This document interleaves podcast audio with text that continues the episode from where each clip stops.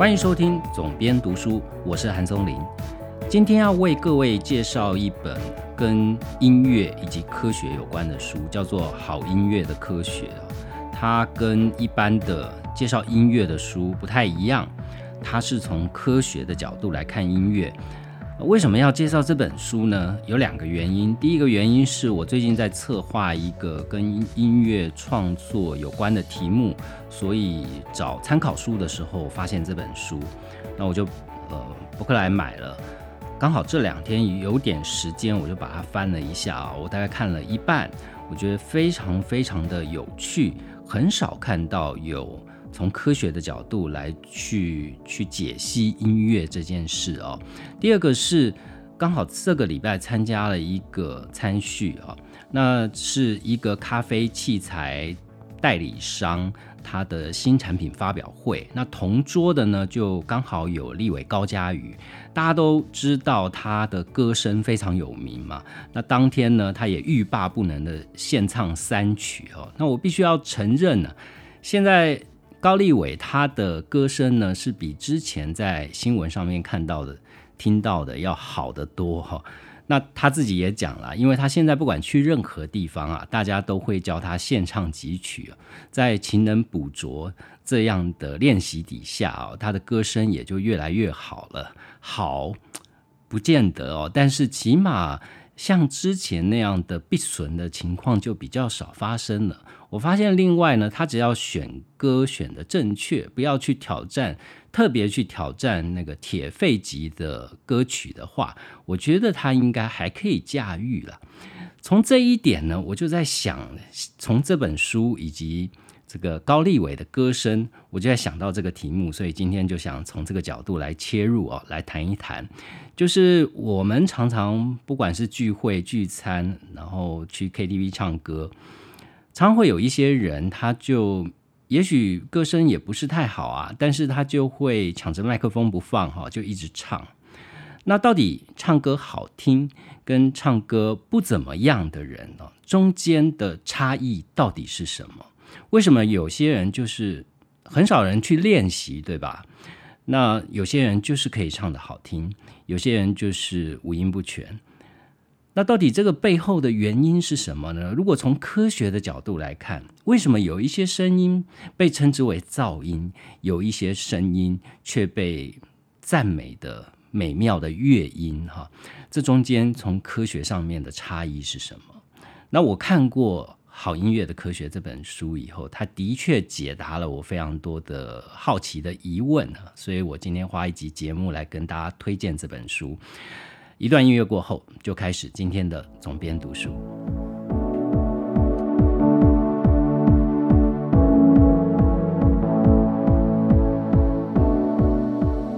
这本书呢，我刚刚说过，是因为我最近工作的关系去找参考书找到的。那在找的过程呢，其实这一类的作品，说真的，还真的很少，很几乎没有从科学的角度来讨论音乐这件事。那这本书是很少数，而且其实也卖的不错啊。它是大写出版所出版的一本书，然后这个作者他本身就是有条件去写这样的书，为什么呢？因为他其实是一个物理学跟音乐双学位的作家哈，他叫 John Bowell。然后他是伦敦大学帝国学院的物理学博士，然后他还去念了英国雪菲尔大学的音乐作曲硕士哦，所以他非常有资格来写这样的书。不管是从科学家的角度来看音乐创作，或者从音乐人的角度来看科学哦，那这本书呢，其实嗯也不难读。为什么呢？因为鲍威尔先生他从他的前言里面就讲了，他说他决定不用任何艰涩的科学计算方式来去解释这本书，所以这本书不不会存在任何的数学计算公式在里面。第一个，第二个呢，他立志也要写一本呢，就算对于音乐的乐理本身并没有任何研究的人，没有受过专业训练的人，一样能够把这本书看得津津有味。我必须要讲说，鲍威尔先生，你做到了哈！这我看的半本书，我一定会把它看完，而且我已经看得欲罢不能了。尤其他的文笔非常幽默，所以呢，我很少在书评节目里面去讲说一本激令我激赏的书，这一本绝对是会令我激赏的书。所以，呃，就算你不是为了工作的原因，我都非常推荐大家来当做休闲娱乐的读物哦。你一定会看起来看书的过程，一定会不断的嘴角上扬啊！我想最多人呃迷思就是音乐这件事有科学吗？哦，我们大概学音乐的过程中不会去深究。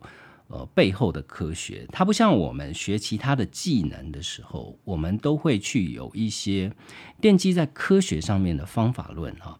但是我们在学音乐的时候，大部分我们强调的都是天赋。就像我前面讲的，有些人好像天生就唱歌好听，或者说我们会觉得有一些民族，譬如说少数民族，譬如说呃黑人，那他们的唱歌，他们的声音就特别好听。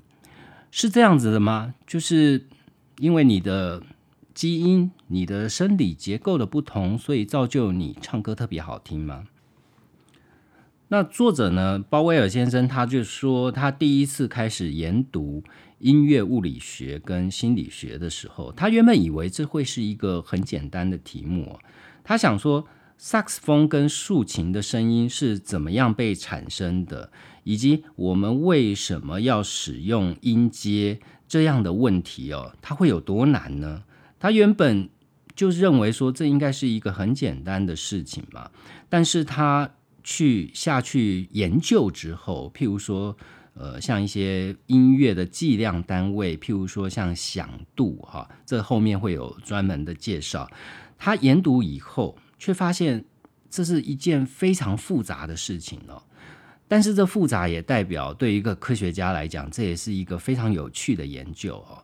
所以他在研究的过程，他同时自己要理解了，所以他就把这些资料浓缩成简单扼要的说明。那大多数这样的知识呢，其实是呃一般不管是热爱音乐的人、音乐工作者，或是我们一般的聆听者啊，其实。都不知道的，所以他就开始着手把这些资料整理成笔记，最后就是这本书的一个骨干了。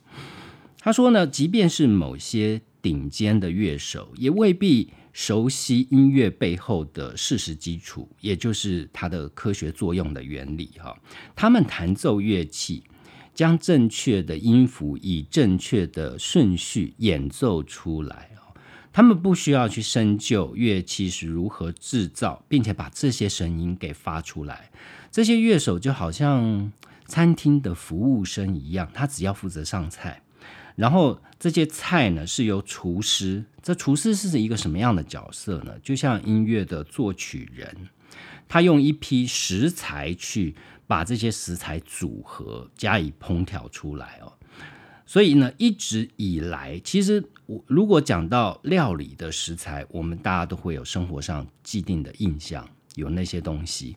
但是音乐的食材是什么？如果用英文可能比较精确，就是它的 material 是什么？哈，那没有人知道他们这些作曲者，他们像炼金师一样啊，他们用什么样的原料去组成了这样美妙的乐音呢？所以呢，他觉得像音乐这样的举世普及的东西，却暗藏了这么多谜团，好像是他一个科学家应该要去解谜的事情。譬如说，我们最常听到人讲说，呃，你的音感很好，或者说你有所谓歌手有所谓的绝对音感嘛？那到底一个人有绝对音感跟没有绝对音感的差异是什么？绝对音感的英文叫 perfect pitch。那这中间的差异呢？他举了一个非常生活化的例子。他说：“请你试想啊，今天有三个人都在洗澡的时候在放声高歌，然后呢，分别是三个一栋楼的三个单位哈。其中有第一个人叫做金正常，他在二楼唱，他一边拿着他的酒，然后用破锣嗓子的高分贝。”呃，我们可以把它想象成是过去的高佳宇哦，然后他用他的嗓子嘶吼着某一首歌。那如果你把他的声音录下来，跟这个原声带去做比较的话，他这边举的例子是阿爸合唱团的经典金曲叫《Dancing Queen》。那，如果你把两相对照，他说，虽然音调的起伏，你如果看波形，音调的起伏位置大致正确，但是呢，就会呈现一种有时候高了点，有时候却低了点，它有一些偏差。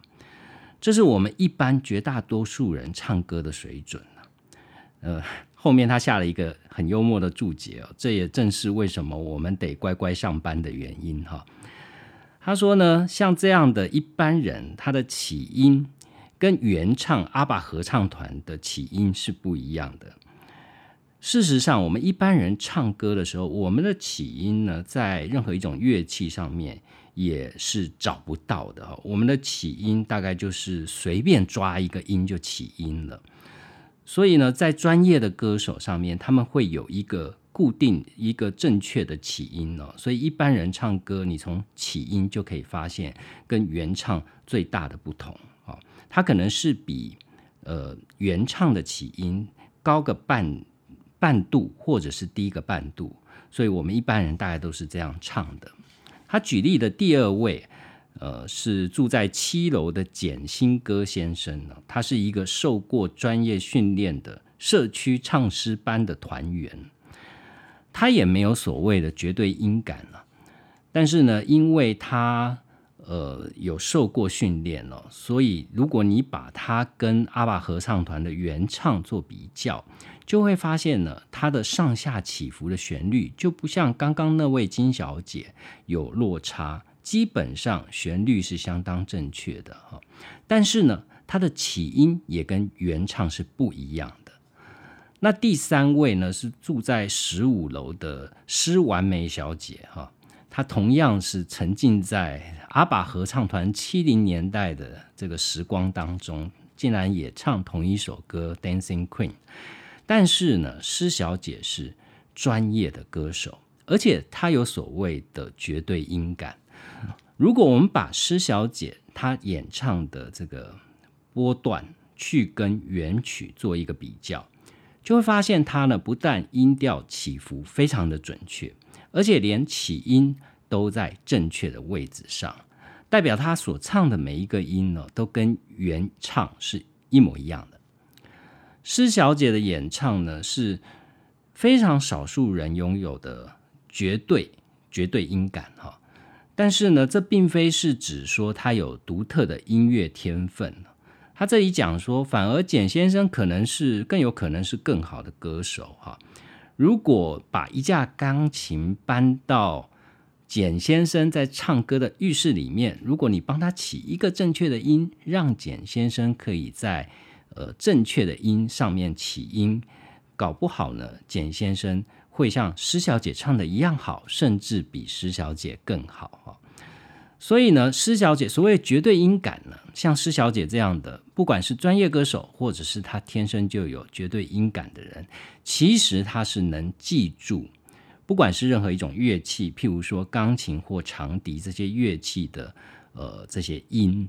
那他能够记住呢？其实，在人类的大脑科学里面，是在六岁以前这一项的记忆功能就已经形塑完成了哦。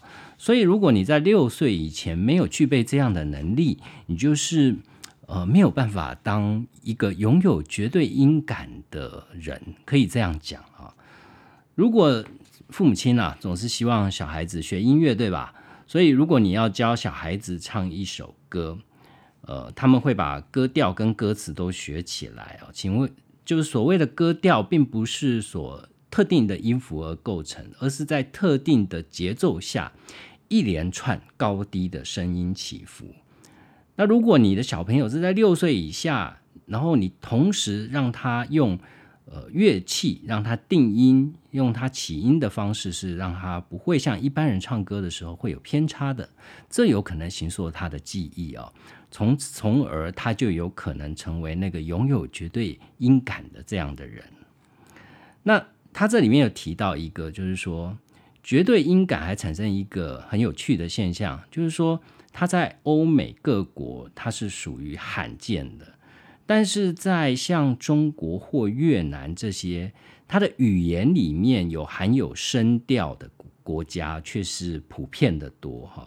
呃，我们因为都讲中文嘛，所以基本上我们是完全可以理解这样的差异的。就是我们有四声，那它这里面讲的就是说，你去呃这样的音调语言来自于发音的单字哦，同时拥有唱歌跟说话的特性。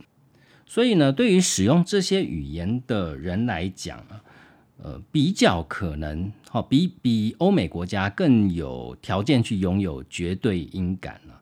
所以很少有西方人去培养说绝对音感的能力，为什么？其实很简单哦，因为他培养这项能力不太有用嘛。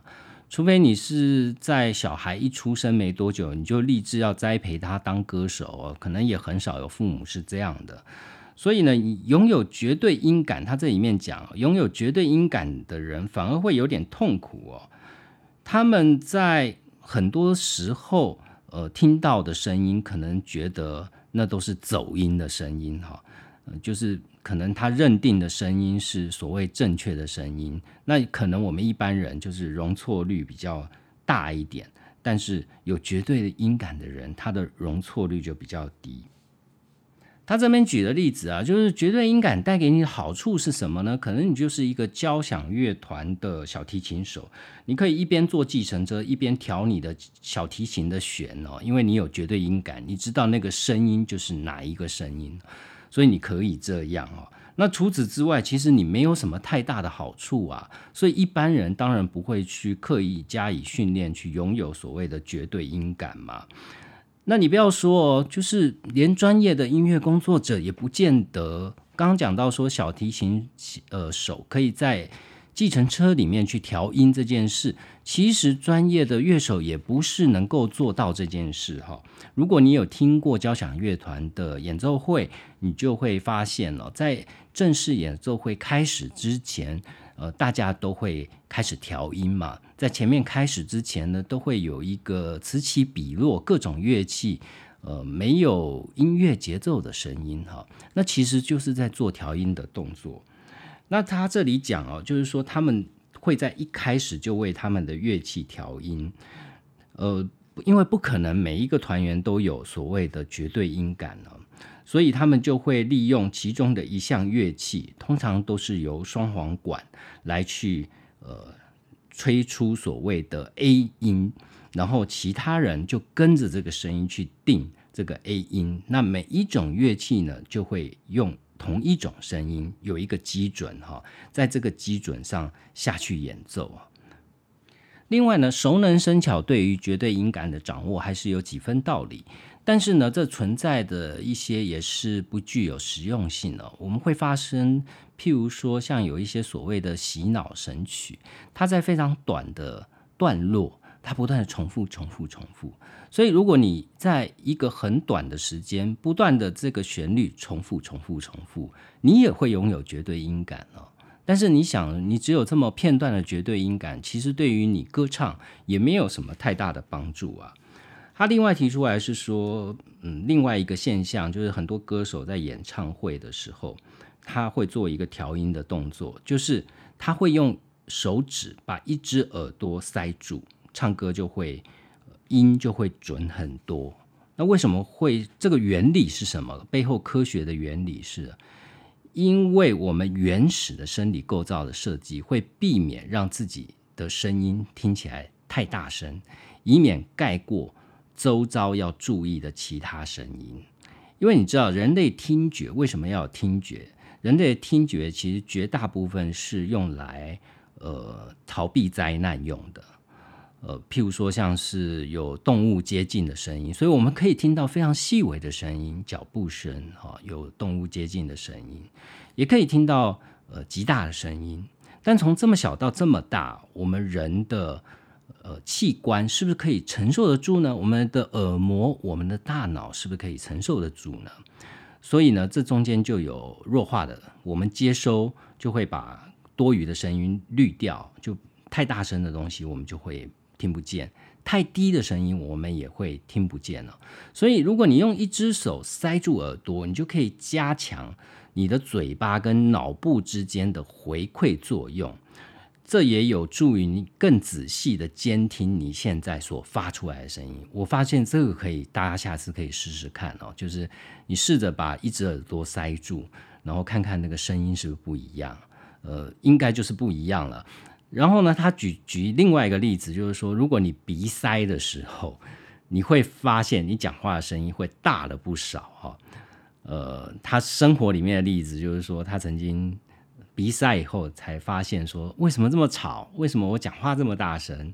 然后他的女朋友就说：“你现在才知道，我已经忍你忍很久了哈。”所以他说呢，如果我们从科学的分析来看，呃，刚刚讲的三位同时在洗澡的时候唱歌的三个人，他们在唱歌的时候，他们大脑到底是怎么运作的？你就会发现呢，第一位的。金正常，他脑子里面的运作，他正在传送的讯号是，嗯，随便起一个音，然后第二个就是下一个音唱低一点，下一个音唱高一点，造成那个乐音的起伏。那第二位呢，简新哥先生，他脑子里面传送的讯息可能是第一个还是一样，随便起一个音，第二个就是下一个音降一个半音。然后下一个音再升高三个半的半音，好，那这样的传递方式呢，就会跟第一位的金正常小姐有很大的不一样，因为那是非常 rough 的嘛，就是高一点，所谓的一点是多少呢？低一点一点是多少？那第三位呢，专业歌手施完美，他唱歌的时候，他的大脑所发的指令是一开始起音唱升 C 音。然后呢，接下来降到 B 音，再来呢升到低音。所以呢，如果是他这个逻辑，当然他就是所谓的绝对音感了，就是所谓的准哈。那但是，即便是像施完美他唱的每一个音都跟阿爸合唱团一模一样，但是不代表他唱歌就一定比刚刚讲到的简先生，好，第二位简先生。来得好，因为呢，所谓的好歌手不是只有把音唱对而已，而且还必须要唱得清晰，要有一定的力道，同时要确保唱到最后一个音的时候还会有气哦，你还有这个气可以唱得出来。最重要的是，你声音的质地其实是一种你与声与。以与生俱来的一种配备啊，就是你的声带、嘴巴跟喉咙的形状以及大小，这也是完全无法改变的哈。几乎所有人在经过培训之后，都能够成为一位还不错的歌手。就像高佳瑜小姐、高佳瑜立伟，她经过不断的磨练之后，她她唱的歌就还可以哦。就是说，当她，我想她跟朋友去 KTV，现在。如果他拿着麦克风连唱三首，他的朋友也不会无法忍受哦。但是呢，如果你真要唱得好，你必须同时就拥有正确的配备，也就是说，你天生的，我们讲说所谓的声线啊，你的声音到底好不好听？鲍威尔先生呢提到，我们一般人对于音乐常见的迷思，第二个是我们每个人每天都会听到非常多声音。那到底什么是噪音，什么又是音乐呢？这两者在定义上、实际的表现上、产生的过程中，到底存在什么样的差异啊？也就是说，乐音跟其他的各种噪音，它实际上的差别到底是什么？我们一般人大概都会说，乐音就是嗯，听起来像音乐；噪音呢，就是不像音乐啊。这样的定义。其实是非常不科学的，对吧？非常的不精确啊！音乐呢，它是依照我们的情绪来演奏的，所以呢，它能够去加强或改变我们的感受了。这个例子啊，从电影的配乐就可以看得出来啊。它提供一个，就是我们在观影的时候有会产生什么样的反应的线索。悬疑的时候有悬疑的音乐，呃。紧张的时候，动作爆破的时候，它都有相对应的音乐，气势磅礴的音乐哈。那我们的这些感受，在大脑里面产生的感受，都会音乐因为音乐而放大。所以呢，音乐会结合场景啊，形成一种感受提升的效果。但是在我们每天的生活里面所接受到声音，乐音的构成跟噪音的构成，实际上到底有什么本质上的不同呢？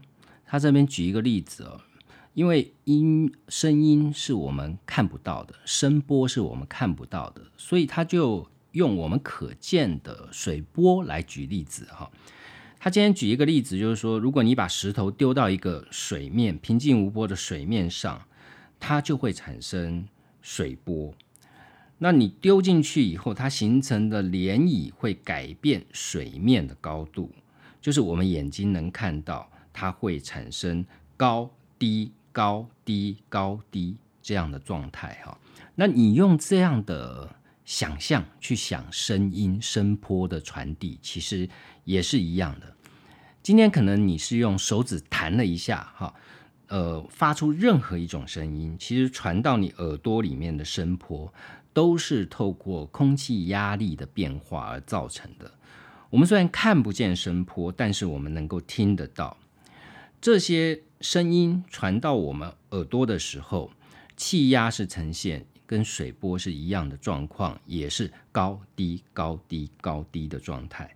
所以呢，当我们的耳膜以同样的速度一进一出、一进一出的震动，我们的耳膜就像一张有弹性的弹簧床，很容易就随着气压的改变而进出、进出，这样产生呃声波的变化。所以你的大脑就会在分析耳膜这样的律动的时候，去研判说，到底我现在接收到的资讯是告诉我什么。是发现后面有一头狮子，所以我要赶快逃跑呢？还是现在厨房正在做菜，所以我等一下就准备要吃饭的呢？也就是说呢，我我们在大脑形成之后，当然幼儿期经过行为的学习之后，我们就有一个庞大的声音资料库。这个声音资料库足以让我们辨识到什么是烧开水的声音，什么是剁木材的声音，或者是乃至于自动提款机把卡塞进去，但是它却卡住这样的咔啦咔啦的声音呢？其实你的耳朵，就即便把视觉拿掉，你的耳朵是可以分辨得出来的。那如果我们看得见刚刚讲的这些各各种不同的声音呢？如果我们可以看得见的话，你会发现它的波动是非常复杂的。它不会只有一种波动啊。譬如说，他这边讲说，一个最简单的关门声，关门声就包含起码四种以上的声音哈。譬如说，它是由门门的震动、锁锁的这个震动、墙的震动以及门轴的震动这四种所产生。然后把这四种的振动结合起来，变成一组非常复杂的气压波动。哈，那你可以把它看作呃四条曲线。那我相信啊，如果有在玩 podcast 的人，譬如说像我们录 podcast，我们就要用。呃，一些软体，像我是用苹果电脑，所以我就用它内建的 GarageBand。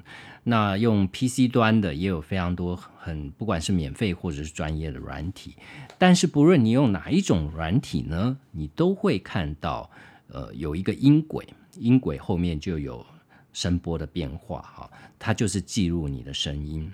那你可以把它想象呢，我们生活里面所有的声音来源，它都是一种复合的音轨，都是有好多音轨组合起来的。回到刚刚最初的问题，就是乐音跟噪音有什么不同啊？最大的不同就在于说，如果我们刚刚讲一个关门的声音，它是由各种不同的声音组合而成，它其实是一种不规律的声音频道的状态。但是呢，如果是乐音的话，它其实就是有一种不断重复的波动形式。如果你看的是像书里面它有附这个波形呢，如果你看这个波形，就可以很明显的看出所谓的噪音跟乐音的不同的地方。噪音就是不规则的曲线，但乐音就是规则且重复的一个波动哈。所以呢，如果是乐音的话，它的单一波动，就算它再长或再复杂，我们知道声音的变化几乎是无穷尽的，所以呢，它通常也可以无限制的漫长，对吧？但是呢，即便是再长再复杂都没有关系，它只要是这个形态是不断的重复的稳定波形，它就是一种乐音。那反之就是一种噪音了。所以，呃，人呢在接收这种波形、这种声音的波形，人只能听到介于每秒重复二十次跟两万次之间的一种波动模式。所以呢，我们。我们一般大部分的乐器啊，都是 under 在这个这个一秒两万次以下哈。那我刚讲过了，就是特别低的声音或特别高的声音，人其实是听不到的。任何一种让空气在每秒二十次到两万次之间的规律振动，在作者的定义里面，都可以把它视为产生乐音的一种要件哦。其实不只是乐器可以产生乐音很多只要能够发生发出声音，而且可以构成这个规律的振动这样的波动的方式，都可以算是乐音。譬如说，像呃汽汽车或机车的引擎，它如果高速运转的话，它如果是规律的形式，你也会觉得声音很好听啊。就像我知道很多。车迷很多迷恋跑车的人，他们就会赞叹某一款车法拉利的引擎，一听就是有它独特的声音。为什么他们听得出来呢？就是它一定存在一种规律的波动，哈，这样的波动带给你一种大脑的认知，你就会听出来它的差别啊。所以呢，从这一点来看呢，乐器不过是一种控制。乐音制造的装置而已，因为它很多的装置都可以产生声音。我们刚刚讲的引擎也可以产生声音嘛。但是呢，乐器它是能够控制的哈。所以呢，这边讲到说，为什么我们看到很多乐器都是所谓的柱状物呢？为什么大部分都是譬如说管乐器，它都是中空形式的一种柱状物呢？其实是因为啊，形状单纯的物品上面最容易产生我们刚刚讲的所谓的规律型且重复的这样的波动。一般来讲，最单纯的形态就是圆柱体以及杆状物这两种构成哦。那当然，我们经常看到我们刚刚讲所谓的长笛、单簧管之类，呃，就是这样的圆柱体、中空圆柱体的乐器。或者是呢，像呃琴弦，譬如说吉他、小提琴，都是这样的乐器。它的发声主要是靠琴弦的振动。那琴弦呢，其实就是一种实心的圆柱体，只是它非常的细嘛。那这样的一种振动的方式哦，就能够发出规律的声音，尤其是像琴弦。他这边讲说，如果有在弹吉他人就会知道，呃，新的弦最能够产生最纯粹响亮的声音。如果你弹了一阵子，呃，这些弦就会磨损了，它就会变成有瑕疵的圆柱体，它演奏出来声音就会比较小，它的高音也会比较模糊。所以呢，职业乐手他每隔几周就会更换新的弦哦，这个原因是在这边了。那如果你观察琴弦被波动、震动的方式，你还可以看到更多乐音产生的原理。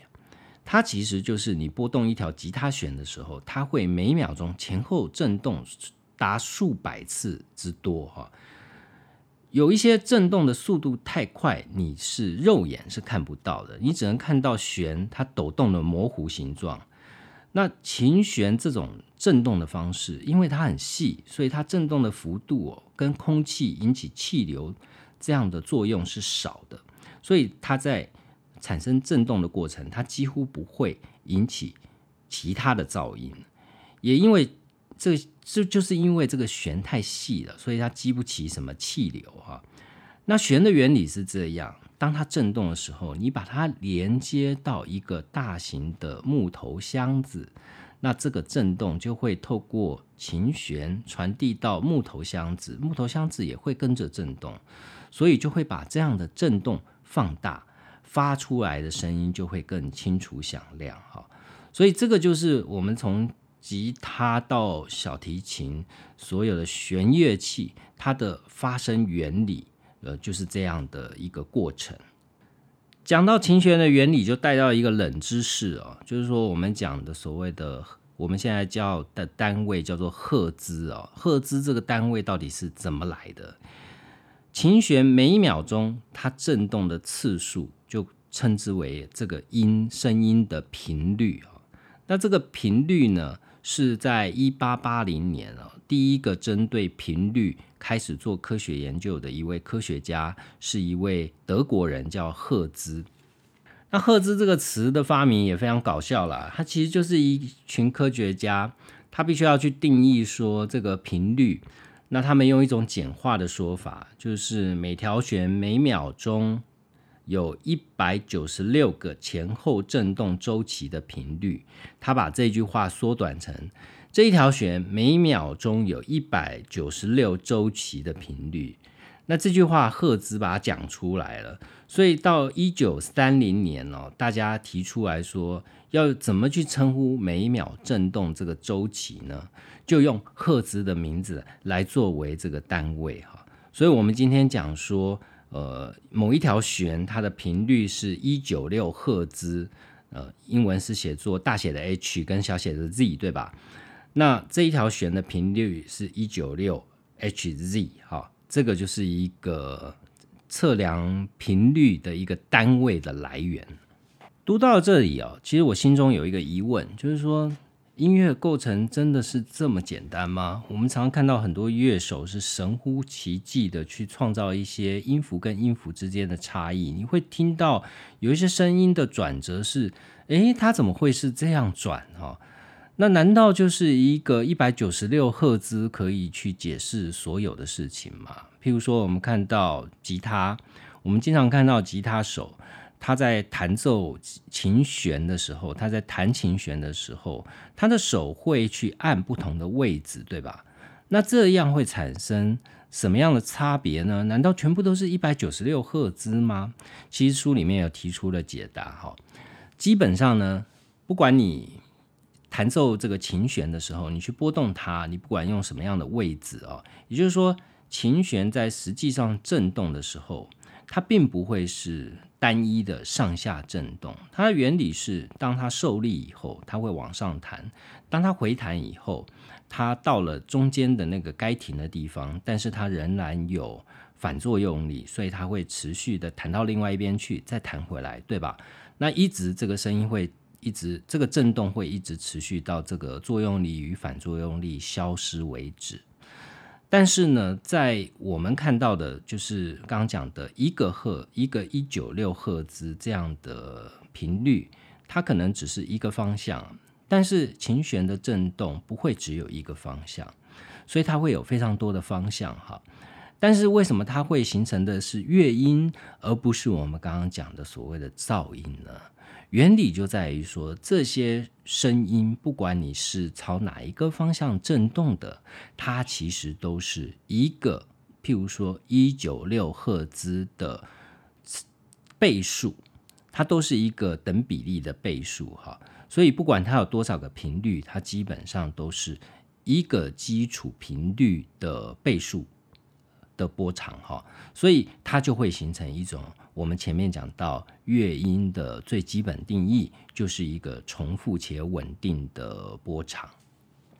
在专业术语上面呢，每一个音，呃，不管它产生多少的频率哦，它都是以它的基本频率再加上它的两倍、三倍或四倍这样所制造出来的。所以这些频率呢，统称这个音的泛音。那泛音它的基本频率就是第一个，第一个就称为第一泛音，那它被统称为叫做基频，两倍的频率就叫第二泛音，以此类推，三倍、四倍，哈。除了乐音与噪音的区别之外，跟我们人直接的声音感受有关的，还有声音的大小的问题啊。有一个关于声音非常奇妙的地方，在于声音的加法跟我们传统科学上面的加法其实是不一样的。哦我刚刚会讲到，就是说，你有没有发现呢？你生活里面的声音其实并不是等比例叠加。也就是说，我们对于声音大跟小的判断，其实好像没有一个固定的量尺啊。我们现在最常听到的标准叫做 dB，也就是分贝嘛。那分贝的这个测量标标准到底是怎么来的呢？你的耳朵可以感觉到一个，譬如说三十分贝跟五十分贝之间的差别吗？或者是说，当你感觉到这个差别的时候，你能够判断说，哦，这个是五十分贝，哦，那个是三十分贝，哦，或是他们是怎么被计算出来的？哈，他这里面举到一个一样是乐音的例子，他说，如果你聆听一位小提琴乐手在管弦乐团里面一起合奏一首呃协奏曲，在瞬间加入演奏的乐手，哈。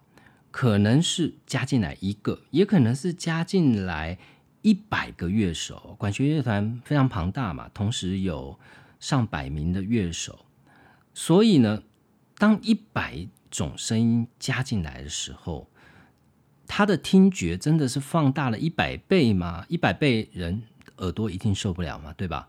所以你，我不晓得你有没有这样的好奇哦，就是说。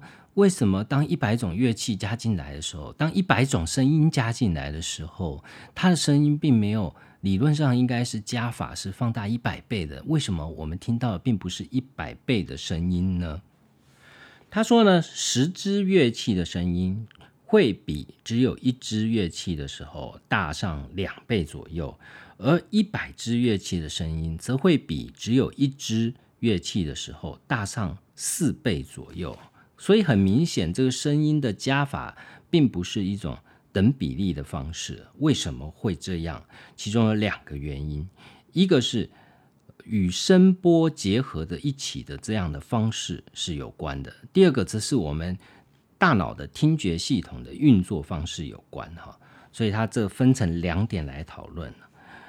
第一点是我们刚讲前面讲过，我们接受声音主要是因为耳膜每秒钟弹跳的数字，让大脑得知声音的这个所谓的音高较大的气压变化，就会形成比较大的声音，耳膜也会弹动的更厉害哈。今天假设我们在不同的空间，假设在一个饭店的两个房间。同样一个乐器，你施予相同的力道，你去让它发出声音，它在呃所谓的仪器的观察底下，它出来声音，假设这个计量单位是十，它出来两边一定都会是十哈。但是如果你把这两个乐器放在同一个空间，用同样一个力量去让它发出声音的时候，它其实会产生一个压力，呃，去抵消。另外一个压力这样的现象，哈，就是说，其中一个乐器产生我们刚刚讲到高低高低这样的波形，对吧？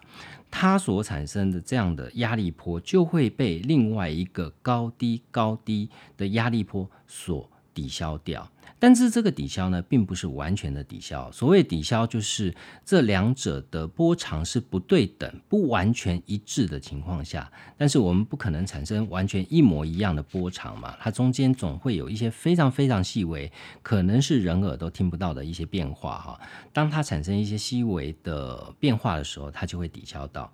所以呢，它的累加呢，就不会是完全百分之百的累加的方式。那这样的技术其实用在很多领域啊，尤其是我们最近这几年非常流行的抗噪耳机哦。这最早呢是用在农夫在一整天驾驶这种非常巨大声响的机器啊，他要保护自己听力的一种方法。其实它的原理就是它里面耳机的内部连接了一支。呃，插了电的设备，它的麦克风跟扬声器哦，由麦克风接收在外面即将传到你耳朵的声音，并且在你耳朵里面的扬声器制造同样的压力波。所以，我们通常戴抗噪耳机的时候，有一些人可能对耳膜对于压力比较敏感的，你会觉得有一点刺痛的感觉。其实正是因为所谓的抗噪耳机的原理，就是去制造一些压力去。抵消外面传给你声音的这个气压的压力哦，两者一抵消，就会让呃整体的声音降低了。所以抗噪耳机不不能做到完全的把声音消除哦，因为波长不可能是完全一致，但它可能可以有效的降低音量。那这个原理呢，也可以说明我们刚刚讲的，就是说为什么你在一个呃，一百支乐器的环境，一个交响乐团底下，你听一个小提琴的声音，跟听一百支小提琴的声音，它并不会是一百倍。它的原理就在这边了。另外一个原因是我们人体的生理的结构、生理的保护的一个机能。为什么我们人的大脑不会把我们收到这种气压压力转化成声音，会把它去叠加？做等比例的叠加，就是因为其实最简单的答案就是为了保命。我们的大脑跟耳朵是以不寻常的方式把这些各种不同的气压所产生的声音把它加在一起哦。在远古的时代，人类是借助听力来躲避危险的。我们刚刚前面有讲过，所以为了发挥这样的功能啊，你可以听到很细微的声音，你也可以听到很大声的声音。但是，如果我们这样的对于细微的敏感的耳膜，它如果被伤害了，如果你，嗯，就是它没有办法执行它的功能了，对人类的生存呢就有了危害。所以，人的五感呢，其实都一样啊，就是我们的。其他的四种感官，不管是嗅觉、味觉、视觉、触觉，其实也都具备这样的保护机制。他这边举的例子还蛮有趣的。他说，六只臭袜子并不会比一只臭上六倍吧？即使每一只都一样臭，十粒咸花生也不会比两粒的咸花生咸上五倍，对吧？即便你吃进了五倍的咸度，如果你在很黑暗的环境里面点了一根蜡烛，你点到一百根。你制造的效果其实就像你听到一根长笛发出来的声音，跟一整个交响乐团发出来的声音是一样的哦。你第一根效果是带给你呃接受光线最大的效果，点到第，譬如说他这边讲点到第八十七根，跟一百根到底有什么差别呢？其实你的感官也感受不出来了。另外，这里面讲到关于声音的测量的单位，我觉得这一点非常有趣。我从来也没想过声音的这个技术单位到底是怎么来的。人类就是所有东西都要有一个测量的标准，对吧？大凡身高体重啊，这就是所谓度量衡嘛。那这一些标准呢，其实呃，在声音的部分呢，呃，这样的测量系统叫做响度。那响度的测量系统是怎么来的呢？大凡所有的测量系统大概都分成两种类型哦。第一种叫做绝对型，第二种叫做相对型哦。这里面作者用非常浅显的案例告诉你什么叫做绝对型，什么叫做相对型。绝对型就是说，譬如说史先生有八只牛，而钟先生有四只牛，这个叫绝对型。相对型就是史先生拥有的牛是钟先生的两倍，这个就就叫相对型哦。所以从这个定义上面，我们就可以很清楚的知道，但声音的测量单位响度，它就是所谓的相对型，它不是绝对型。那我们前面讲到，人类对于声音的区分其实是非常非常的细微哦，可以感受到小到一个叹气，呃，非常轻微的声音，大到如果你把耳朵贴在旁边是一个碎石机或钻地机、压路机这样的路面，你把耳朵贴上去哦，那个产生非常非常巨大的声音，这中间的差别你或许没有想过哦，但作者在这里面讲说，它的差别会是一兆倍哦，这个简直是天文数字啊！所以你要把一兆倍这样庞大的天文数字将它计量化的时候，呃，它要用什么来依据呢？所以人耳是无法直接去测量声音的强度哦，必须要依赖什么？我们刚刚讲到所谓的气压，它要去监测气压的差别哈。但是这个气压的差别，并不是我们讲的这个所谓的一兆倍，它没有这么大。但是呢，它有一百万倍，一百万这样的数字，虽然不像一兆，它是一个看起来十分惊人的天文数字，但是呢，它还是一个非常难以去实用。就是说，你能够成为一个日常生活去运用的一个测量单位哈。那这里面呢，他举了一些声音所造成的相对。相对的，我们刚刚讲到相对数字的一个差别，譬如说刚刚讲到所谓十公尺远的一个叹气声，十公尺非常远啊，那边产生一个叹气声，大部分人是听不到的哈。那这样的相对响度，它如果当做是一的话，我们刚刚讲到钻录机那个是一兆，对吧？那呃，如果你房间里面有一只小苍蝇，它发出的声音，它的相对响度可能是十哈。那这里面他还讲说，你尖峰时间的市区交通，这里的响度呢，就大概是一千万了。所以呢，他就用一个相对应的响度哦，去衡量这些从一到所谓的四零九六哦，我们刚刚讲的一兆。他就把它变成了一个四零九六的单位啊。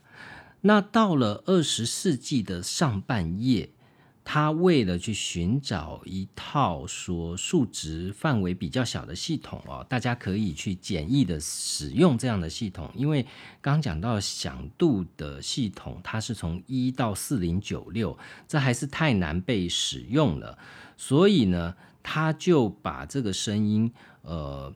根据前面的响度，就是一后面跟着几个零，对吧？从一到一兆，后面有几个零。他发他发明了一种聪明的响度换算模式，就是贝尔量表哦。发明电话的那个贝尔，呃，在这个量表里面呢，声音强度是一千的，它的响度就是三贝尔；一百万就是六贝尔，以此类推了。所以你就可以计算说，很容易去算出这样的声音的响度的差别哈。那这个量表呢，它只能以十二个数字来去量化，从极细微的声音到极巨大的声音。虽然是很方便，但是呢，它不够细致。也就是说，你要描述非常多细致的差异的时候，这个计量单位呢是没有太多使用的。参考价值了，在这个时候呢，大家就认为另外一种计量的方式叫做一百二十度的响度值，这个是一个比较好用的。它将贝尔系统的所有数字都乘以十，它就成可以测量哦。刚刚讲的一到十二中间，这中间从一到二中间的十分之一这样的响度差异哦。所以呢，它呃取代了贝尔，就成为一个更好用的技术单位啊。所以呢，我们现在就有一个这样的声音强度的单位，就是一个声音强度大概是一千就等于三十分贝，一百万等于六十分贝，用这样来去测量的系统啊。它的计算方式为数出有多少个零以后再乘以十，所以呢。它这个 dB 值就是我们现在几乎是全世界通用的这个分贝测量的系统哈，它跟听觉之间就有产生一个新的延伸关系哈。那我们就可以看到了，相对声音强度是一，一样是刚刚从一到一兆哈，相对声音一分贝值是零哦，一兆。它的分贝值就是一百二十。那同样刚刚讲说一千万，呃，这个响度，它的尖峰时间的交通，它的分贝值就大概是七十啊。所以这样的一个计数方式啊，老实讲，它并不是一个像我们讲的一公分就是一公分，一公斤就是一公斤这样的一种呃度量衡的单位，它比较是一种我们前面讲的相对式的比较式的一种测量单位啊，它不是建立在一种呃完全的可见的哦，它因为它不可见嘛。所以这样的测量单位啊，其实就作者的角度来看呢，这还是不够呃完整的。从科学的角度来看，还是不够完整的啊。尤其是有一些行业是靠声音吃饭的，譬如说像录音师、像声音的工程师，我们经常在歌剧院里面哦，负责规划声音的这些专业技术人员，他们就觉得这个 dB 值这样的测量方式是不好用的。它有几个缺失哦。第一个是人类听觉系统对某某一些频率它是比较敏感的，所以这样的敏感其实是无法借由 dB 值好分贝来去界界定的，没有办法去说明。譬如说，他这边讲到长笛发出三十二分贝的高音，会比低音吉他所发出三十二倍的高音。三十二分贝的高音啊，它要来的大声很多，所以高低音本身也会造成听觉的影响。那靠分贝的系统是无法去呃清楚的去说明这样的事情。那第二个事情是第二个缺失哦，就是说。在计算计算上面，分贝的系统要花非常大的计算时间。虽然现在的电脑科技很进步哈，但是它还是一个需要花费很多时间计算的东西。所以，如果说以声音为职业的人，譬如说像刚刚讲到录音师啊。他们希望的计量单位是根据人耳主动主观的反应来去研发这样的声音辨识的一个计量单位。那他们的做法呢，就是找很多人来做实验啊。所以呢，这样的声音计量单位，它并不是由物理学家来做的，它反而是由心理学家来执行的，因为他们是要去评量。受众者的意见，而不是实际上我们前面讲到的气压的震动所产生的变化啊。那他们所做出来的这个计量的方式呢？这个专有名词叫做 PHON，中文叫做方。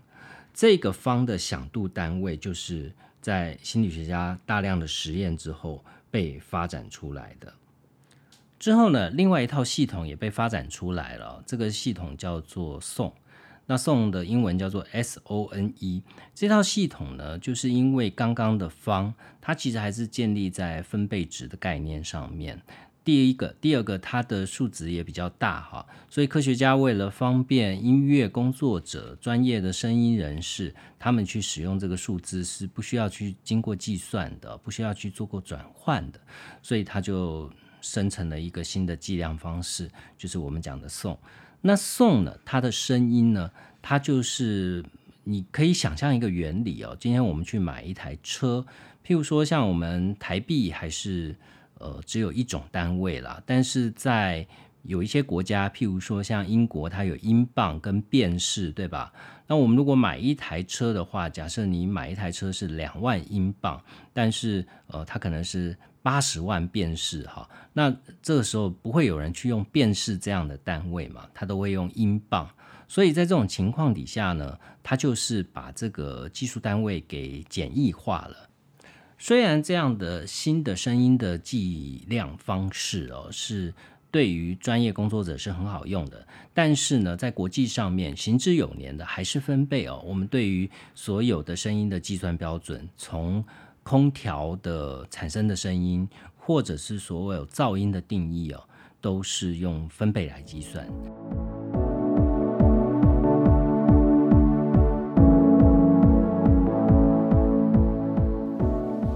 这本书呢，是我最近在阅读上面最感受到阅读乐趣的一本书哦。呃，除了我刚刚讲到一些比较生硬的科学原理啊，因为我自己蛮喜欢这一块的。除了这个以外呢，它其实还有一些比较浅显或生活化一些说明方式吧。但是当然也奠基在科学上面了。譬如说，大家都会说音乐天分这件事，好，如果我不是从小就学音乐，都会说我没有音乐天分哦，尤其嗯，像很多中年哦，四十岁以上了，可能想要圆一下小时候的梦，小时候没有这个条件去学音乐。但到了中年，呃，可能会觉得说，嗯，学音乐好像是一件很困难的事。所以呢，作者也针对这件事哦，去提出他的论述，我觉得挺有趣的哦。他甚至去讲说，嗯，如果你你要重新去学音乐，你到底要挑什么样的乐器？哪种乐器比较难？哪种乐器比较容易呢？他举到了，譬如说钢琴、小提琴之间的差异，哈。呃，为什么这么多人学吉他？